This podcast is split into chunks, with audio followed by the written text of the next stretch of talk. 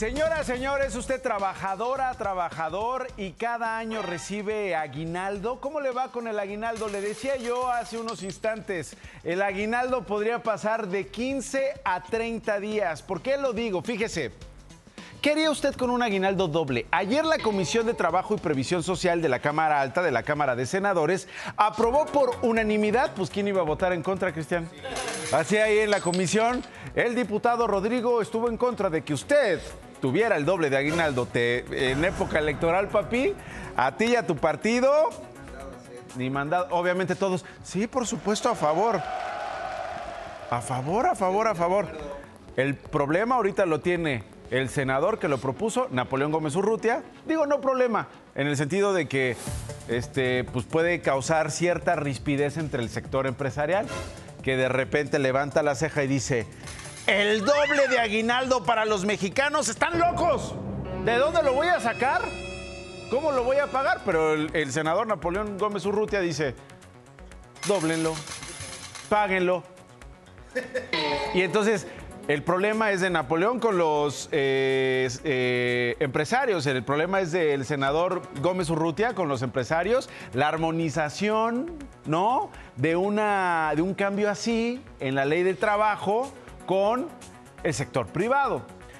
Pero ese ya es otra discusión. Si hay que votar, levanta la mano, hermano, porque vas a salir, si no, en las noticias diciendo, y el único que dijo que no, el único que rompió la eh, unanimidad fue el diputado Flores o fue el senador Flores. Ahorita el senador Flores, eh, porque está en eh, comisión, pasará eventualmente al Pleno, se espera que pase mm, en muy poco tiempo y luego vaya a la Cámara de Diputados. La reforma para aumentar el aguinaldo a 30 días hoy ya es una realidad en el sentido de que está en proceso.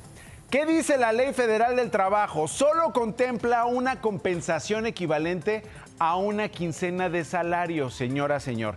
Esto es lo que está vigente. Muchas empresas actualmente ya dan estos 30 días de aguinaldo como una prestación extra, lo cual las hace mucho más atractivas en el mercado laboral. El homologarlo con todas las empresas del sector privado sería maravilloso, pero bueno, sí lo veo complejo.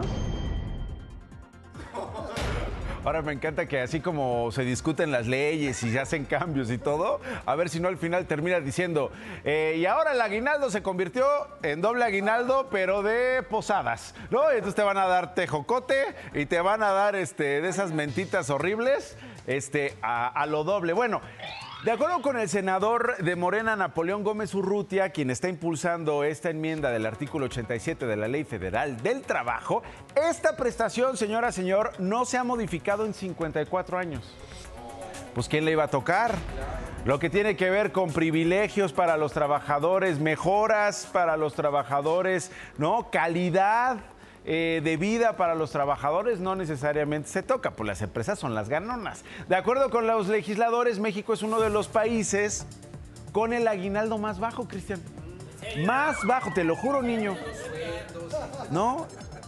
Nada más aguinaldo y los sueldos y las prestaciones y bueno, cuando en otros países de América Latina es de 30 días del salario, dan como aguinaldo un mes de pago y no una quincena como en México. ¿Qué sigue para que esta reforma se vuelva realidad? ¿Qué sigue para que el aguinaldo en México llegue al doble? Bueno, primero, como le decía, se aprueba en comisión del trabajo. Ya se aprobó por unanimidad. Va a pasar estudios legislativos segunda para luego ser enviada a la mesa directiva de la Cámara Alta, de la Cámara de Senadores, a agendar una discusión que se forme en la fila para que vaya en votación al Pleno y una vez que vaya en votación al Pleno, porque esta no es la única reforma en materia laboral que se está discutiendo en el Congreso, pues pueda seguir su camino legislativo en el Congreso de la Unión. Ahí tenemos, por ejemplo, la ley Silla, ¿se acuerdan que aquí la explicamos? Está pendiente y les trabajadores están parados, ¿no?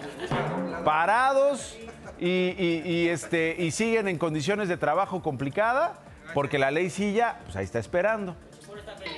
Sentadita la ley silla, ¿no? Sentadita la ley silla.